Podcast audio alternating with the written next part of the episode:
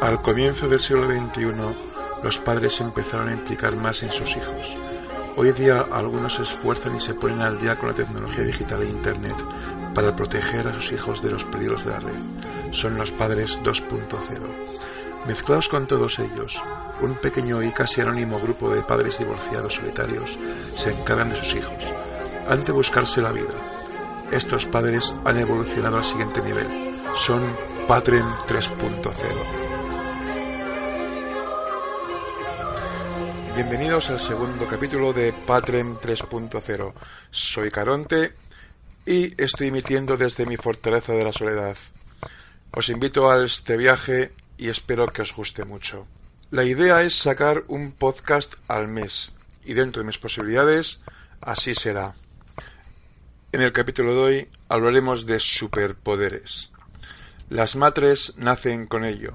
Está dentro de lo que se conoce como el instinto maternal pero los patrem tenemos que aprender a utilizarlos y adquirirlos. Curar imponiendo las manos. Cuando los niños hacen lo mejor que saben hacer, que es explorar el mundo, muchas veces se hacen daño. Se caen, tropiezan, se parten el alma y van llorando desconsoladamente a los padres. Que les dure todo hasta el pensar. El padre o la madre imponiendo las manos y algunos entonando una mágica canción cura rana, curita sana, si no cura y curará mañana y ya el niño deja de llorar, ya deja de doler, está curado. El siguiente superpoder es aliento purificador.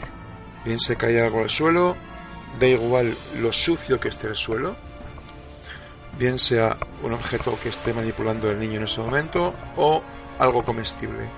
Se sopla en él y queda totalmente limpio, purificado y desinfectado, listo para seguir consumiendo. No conozco la criatura que después de este proceso le haya sentado mal algo que haya comido. Vista panorámica de 360 grados. Esto lo he hecho yo, el Patreon, la madre de mis hijas, la madre, que las niñas estén jugando con otros niños y aunque parezca que no, sabemos perfectamente dónde se encuentran en cada momento. Prácticamente sin necesidad de mirar muy atentamente, porque tenemos una vista de 360 grados. E incluso vemos entre objetos o a través de los objetos opacos, como otros humanos, y objetos donde están los niños. El caso más salvaje y bestia que me ocurrió fue en las fiestas patronales del mes de agosto de un pueblo de Castilla-La Mancha, donde les gustan mucho los toros, van mucho de encierros. De esas fiestas hay un día en el que a media mañana todo el mundo va a un parque donde la orquesta hace un pequeño concierto y hay también, pues a lo mejor 15, 20 cabezudos que se dedican a correr detrás de los niños con una vara y les arrean con más o menos fuerza. Incluso ha habido mucha polémica por ello. Y hay una tradición que todo el mundo, padres y sobre todo niños, se visten todos igual.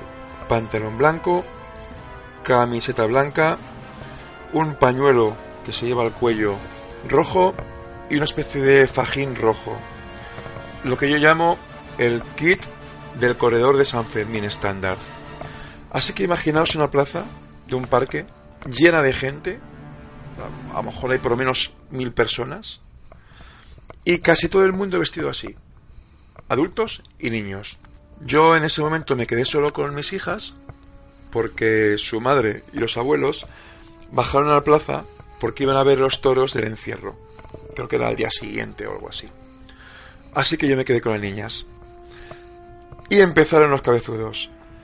¿Qué ocurre? Pues que cuando empiezan a correr los cabezudos los niños salen corriendo. Mi hija pequeña tendría unos tres años o así.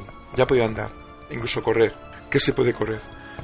Y la mayor andaría por los siete años o así. O sea, muy pequeñitas las dos. Yo, a día de hoy, que han pasado sus buenos 7-8 años, estoy seguro que hicieron una aposta. Lo planificaron muy bien. Que es que una salió corriendo hacia una dirección y la otra fue en dirección completamente opuesta. A menos que me clonase o bilocase, solo podía físicamente perseguir a una. Así que fui a por la pequeña. Y la mayor desapareció entre un mar de gente vestida de blanco con faja roja y pañuelo rojo al cuello. Vale, aquí intenté utilizar la vista panorámica, pero es que me fue imposible. Porque es que todos vestían igual, todos. Me encontré con una vecina y le pregunté, ¿has visto a mi hija mayor? Y me respondió, ¿cómo va vestida? y yo, hombre, pues como tú, como tus hijos, como todos que están aquí. Con pantalón blanco, que está blanca, faja roja y compañero rojo al cuello. Uy, pues no sé si la he visto. Y ya le dije, hombre, lleva un par de coletas. Pues no, no la he visto. Lógicamente, la habrá visto a ella y a 100 más igual que ella. Y mientras estaba buscando, intentando no, no caer en el pánico, su madre me llamó. Hola, ¿qué tal las niñas? Yo, perfectamente. ¿Estás con las dos? Mira a mi alrededor diciendo, seguro que en este mar blanco y rojo está. Dije, sí, estoy con las dos. Y al final, a los 5 o 10 minutos, me encontré la mayor temblando de miedo y subida al columpio más alto del parque. Aunque estaba bastante ofuscado por la situación, al final la pude ver y di con ella en cuanto se empezó a despejar un poquito de gente en la zona. El siguiente está relacionado con el anterior, que es el sentir de la fuerza. Aunque la vista panorámica falle, sientes a tus hijos en un radio bastante amplio. Y es más, este poder es tan fino y eficaz si hay otros niños con tus hijos, también lo sientes. Me llegó a pasar de venir el padre cuyo niño está cerca de mis hijas y decir, uy, he perdido vista de mis hijos, ¿dónde estarán? Y decir, pues mira, uno está con mi hija la mayor y el otro con la pequeña. El porcentaje de aciertos es tan elevado que da hasta miedo. El siguiente es la voz. Un patrem o una matre con imponer su voz ya el niño prácticamente obedece casi en el instante. Sobre todo si junto con la voz se dice el nombre completo del niño. No vale el nombre en diminutivo, no, tiene que ser el nombre y los dos apellidos. Junto con el poder de la voz y el niño se pone serio y está más receptivo a lo que diga el padre o la madre. Esta voz autoritaria, junto con decir nombre y apellidos según aparece en su registro civil, también funciona con adultos. Comprobado. Así que hay que utilizarlo con una gran responsabilidad. Superfuerza. Ya como comenté en el capítulo anterior, los humanos tenemos un pequeño diógenes en nuestro interior. Siempre que se va al parque, sobre todo cuando los niños son pequeños, llevamos el carro y una bolsa que parece que vamos a invadir Marte. Yendo a un camping igual. Creo que llevamos hasta los muebles del salón. En la playa igual. Muchas veces el patrem desaparece entre la montaña de cosas que hay que llevar y nada más se ven dos pies que van lentamente transportando todo hacia el destino. Para eso se requiere una super fuerza. Generalmente ocurre en viajes o cuando hay que sacar al nene fuera. En otros casos, ya digamos que la fuerza no es tan abrumadora. Energía infinita. Bien sea el patrem o la matrem, hoy día hay trabajar, hacer la compra, limpiar la casa, y cuidar de los niños. Los niños consumen muchísima energía. Por naturaleza son bastante cansinos. En mi caso, la de veces que vienen mis hijas, papá, papá, papá, además con esa letanía monótona que sé que quise a cualquiera. Papá, papá, papá. Bueno, como no puede ser de otra forma, siempre hay que estar a merced de los hijos, porque hay que atenderles.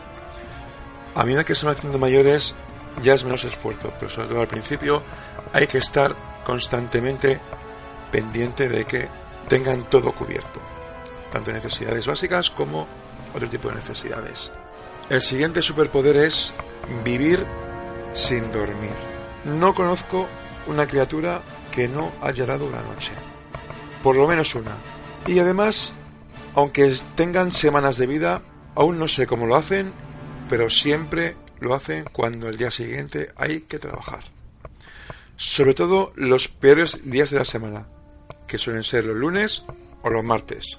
Dan la noche, bien sea porque se encuentran mal, bien sean porque están llenos de energía y no son capaces de dormir, e incluso estando agotados, lloran bastante y hacen mucho ruido cuando quieren dormir. Eso que se conoce como la noche toledana. Y a lo mejor con cuarto de hora de sueño como mucho, al día siguiente hay que rendir. Y se rinde.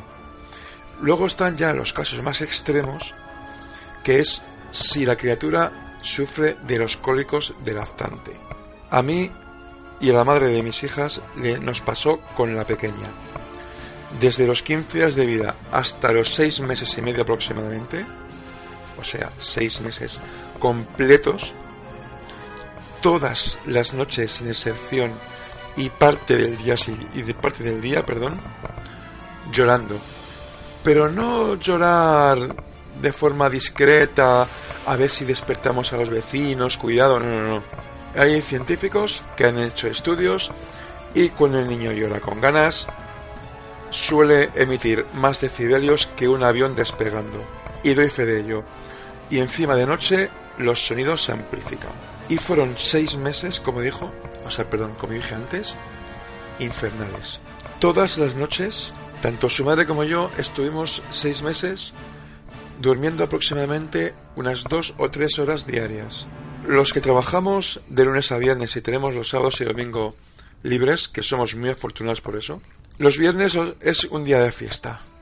Salimos más o menos pronto y ya está, tenemos todo el fin de semana por medio, excepto si la criatura tiene cólicos lactante. Ahí ya sé que me toca estar toda la noche del viernes con la criatura en brazos. Bastantes sábados por la mañana, a las 7, 8 de la mañana, llorando que por favor me sacrifiquen que no puedo más. Bueno, sí se puede más y se sobrevivió. Y como siempre digo, mi hija nos enseñó a su madre y a mí el placer de dormir. El siguiente superpoder es paciencia infinita. Ya he tocado un poco este tema en anteriores superpoderes, sobre todo con energía infinita. Los niños pueden ser lo más estresante que uno se puede echar a la cara. Estresan muchísimo. Ya no es por egoísmo, sino por pura necesidad, que el niño requiere de atención constante, sobre todo cuando se es pequeño. Le da igual que tengas fiebre, que estés malo, que hayas dormido mal, que hayas tenido un día de trabajo duro, da igual, hay que estar pendiente. Y el niño lo sabe y lo requiere. Y aún así, llegando de trabajar, haciendo tus obligaciones diarias, la compra, limpiar la casa, etc, etc, etc, que no sé por qué cada vez son más obligaciones que tenemos, no lo sé por qué, y al final del día uno acaba agotado. Pero mientras la criatura lo necesite, hay energía para todos, e incluso para dar luz a una ciudad entera. Con la paciencia infinita uno puede sentarse delante de una montaña y ver cómo ésta envejece.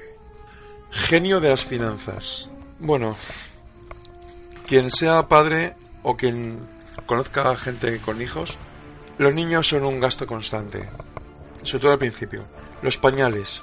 Yo recuerdo que un paquete a lo mejor de 50 pañales que parece grande. Dice, wow, con eso tienes para sobrevivir a un apocalipsis nuclear.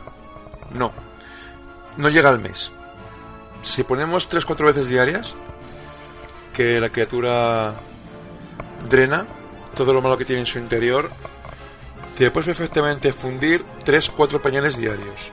Y si algo le sienta mal y está un poco sueltecito, se puede multiplicar por 2 e incluso por 3. Y los pañales son caros.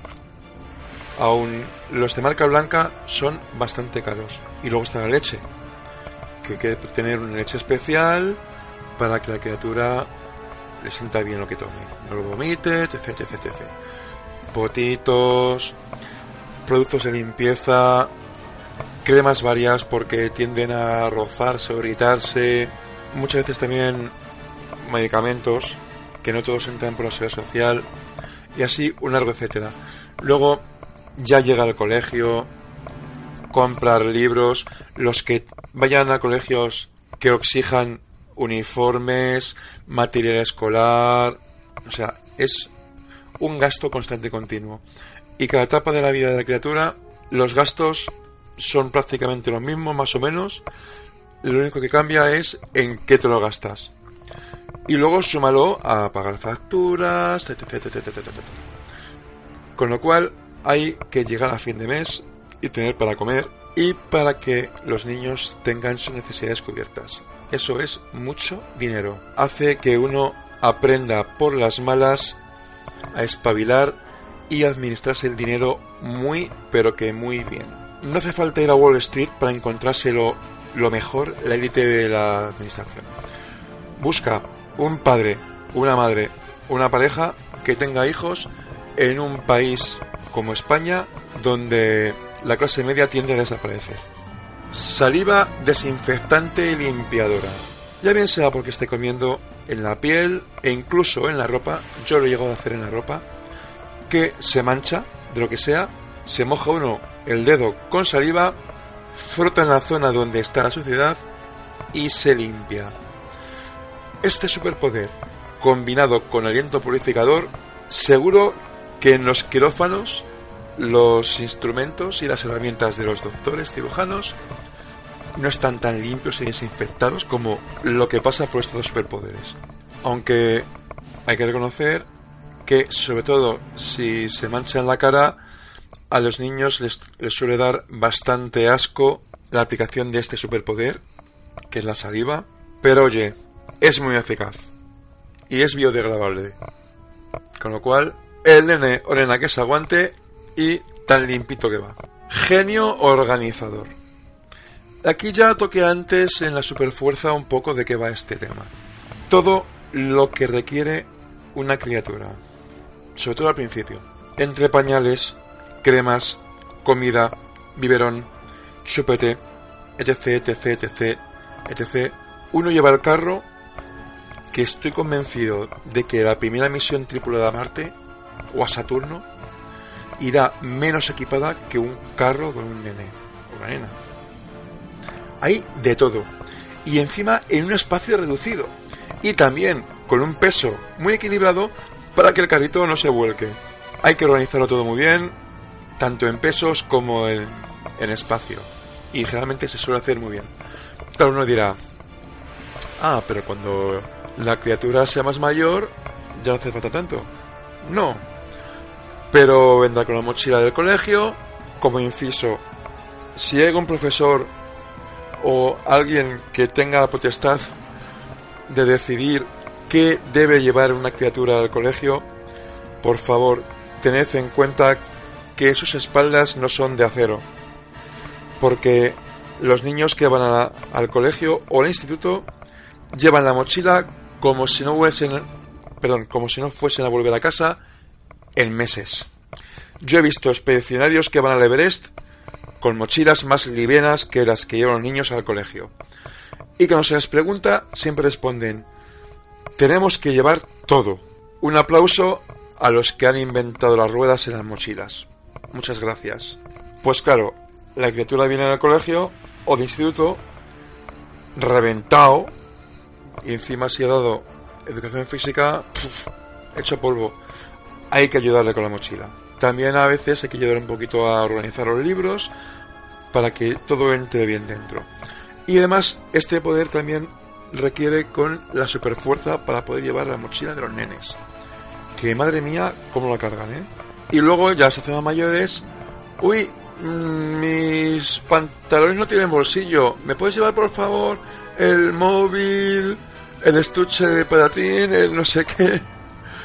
El, esa pequeña riñonera que tengo que... Mil cosas. Uno siempre va cargado. Y además hay que organizarse porque con nada más dos manos hay que coger bastantes más cosas de las que se pueden coger. Y por eso hay que hace falta ser un genio organizador. El último superpoder está muy relacionado con el genio de las finanzas, que es cuando se rompe algo a la criatura, sea un juguete, un libro, lo que sea, y ha costado una pasta. Entonces, de alguna forma, para evitar que vaya a la basura, sobre todo si lleva poco tiempo con la criatura, con el niño o la niña, hay que repararlo, porque da mucha lástima haberse gastado un dinero en algo que a lo mejor en, un par de horas ya se, ya se ha roto. Me ha tocado reparar juguetes, encuadernar libros, ahora estoy con uno, e incluso reparar una tablet. Me tocó soldar el, conector de una tablet por accidente, mi hija mayor arrancó al sacar el conector de alimentación. Y para ello hay que saber muy bien reparar cosas. Y esto son todos los superpoderes de los que he podido recompilar con experiencias propias y lo que he visto en otros Patrem y Matrem. Seguro que hay más, pero estos creo que son los más importantes. A continuación os dejo con las secciones que van poco a poco siendo habituales. Las secciones están relacionadas entre sí formando un ciclo más grande que voy a llamar Una noche en la RAE y es sobre el cuidado y conocimiento de la lengua española. Es una lengua que más de 500 millones de personas practican en todo el mundo.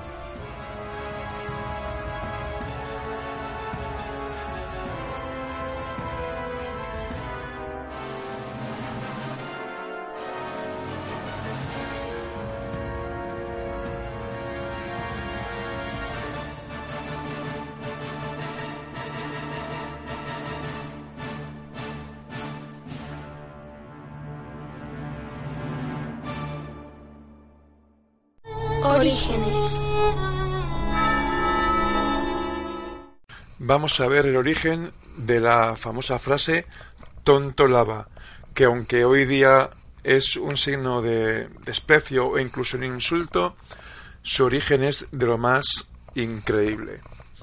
Esto viene de la tradición del rosco de reyes o roscón de reyes, que un roscón de reyes tiene una figurita y una haba. Por tradición, el que consigue la figurita se pone una corona que hoy día muchos los clones de reyes vienen con una especie de corona así de papel, de cartón. Durante ese día el que encuentra la figurita es el rey de la casa. Pero en contraposición, el que se encuentra el haba es el que le toca pagar el roscón completo de toda la familia. De ahí viene la, la palabra tonto lava o tonto de lava. Pero en un pasado bastante lejano no era tan tonto el que encontraba el haba. Ya en época de los antiguos romanos estaba la fiesta de los esclavos, también conocida como la Saturnalia. Esta fiesta se daba entre los días 17 y 23 de diciembre, puesto que es donde ya se ha recogido gran parte de las cosechas y los esclavos tenían bastante poco trabajo, con lo cual eran épocas festivas.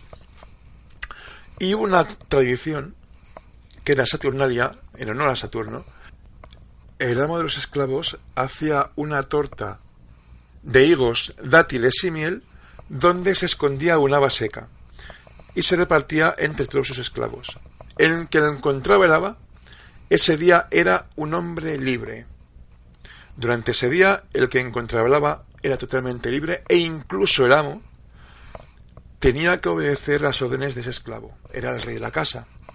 Con lo cual, en aquella época, ser el tonto del haba no era tan tonto el que lo encontraba.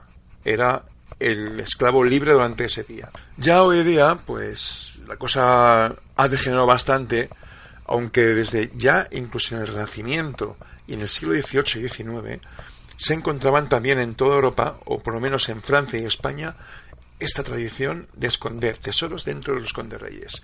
Y también el para que el que la encontrase apoquinase. No se sabe exactamente en qué momento de la historia del roscón de reyes el que encuentra el haba es el que apoquina y el que paga todo el roscón. Y hoy día, pues, eh, tonto el haba viene con esta frase no tan apreciada. Sujeto que siendo imbécil por naturaleza tiene además la desgracia de ser patoso. Se predica de quien siendo simplón no termina por asumir su condición. O sea, un tonto que no se cree que lo es. Mm, sinceramente, yo me quedo con la tradición romana, que durante ese día el que encuentra más que tonto es un liberto. Gracias y hasta la siguiente.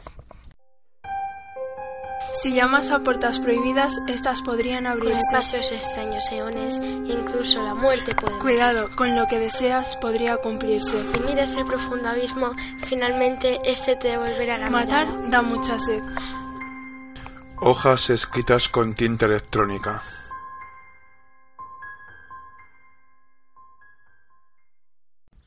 Reseña del libro Vuelo 19, del autor José Antonio Ponsetti Editorial Suma. Este libro se puede clasificar como novela histórica y trata sobre la historia que ocurrió el 5 de diciembre de 1945 en Estados Unidos. Al poco de acabar la, la, Segunda Guerra Mundial, ya con muchos soldados a punto de licenciarse ya para volver a sus casas después de la guerra, hubo un vuelo con cinco aviones que iba a ser básicamente un vuelo eh, de ejercicio más de navegación y bombardeo en el aire y en el mar. Este vuelo básicamente eh, volaba sobre el famoso Triángulo de las Bermudas y lo que ocurrió es que todos los aviones con sus tripulantes desaparecieron. Se hizo una búsqueda exhaustiva con más de 300 aviones y 30 barcos registrados buscándoles no se encontró nada, ningún resto, ni de aviones ni de cuerpos, nada. Y es un misterio más de la historia de la aviación y una historia que alimenta el mito del Triángulo de las Bermudas. El libro está bastante bien escrito. Hay que reconocer que José Antonio Ponsetti es todo un profesional escribiendo y recuperando información y documentándose.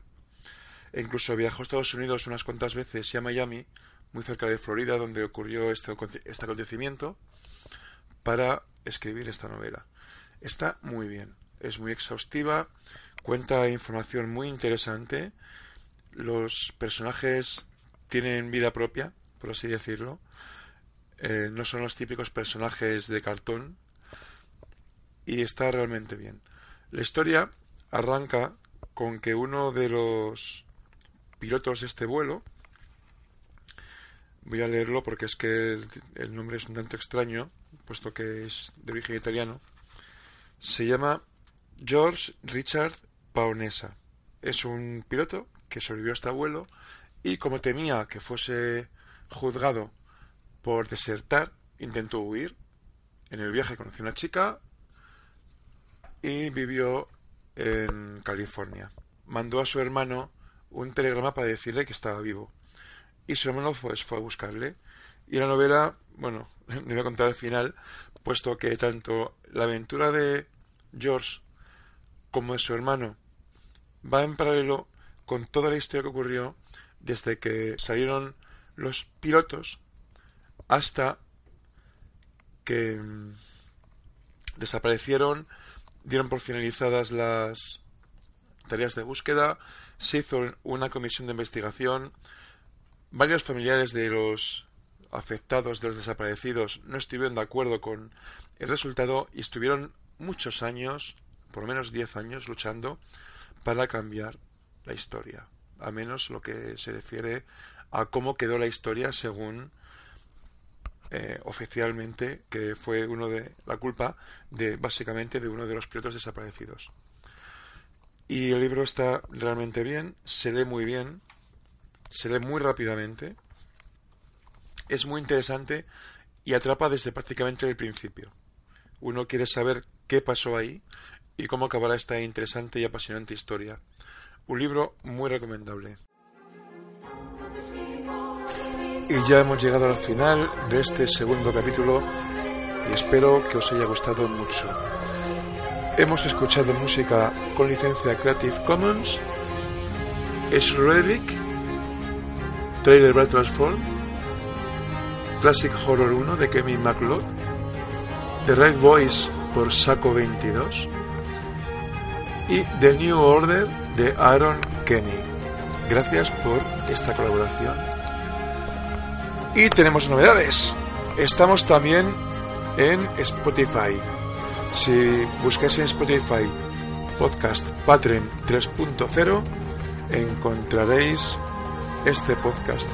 Así que ya podemos utilizar dos plataformas, iVoox y Spotify. Además, nos podéis encontrar en Facebook, tenemos una página con el mismo nombre, Platinum 3.0, y para cualquier sugerencia, reclamación, crítica, lo que queráis, podéis contactar conmigo en el correo electrónico patreon3podcast.gmail.com De todas formas, lo pondré en la descripción para que no quede lugar a dudas.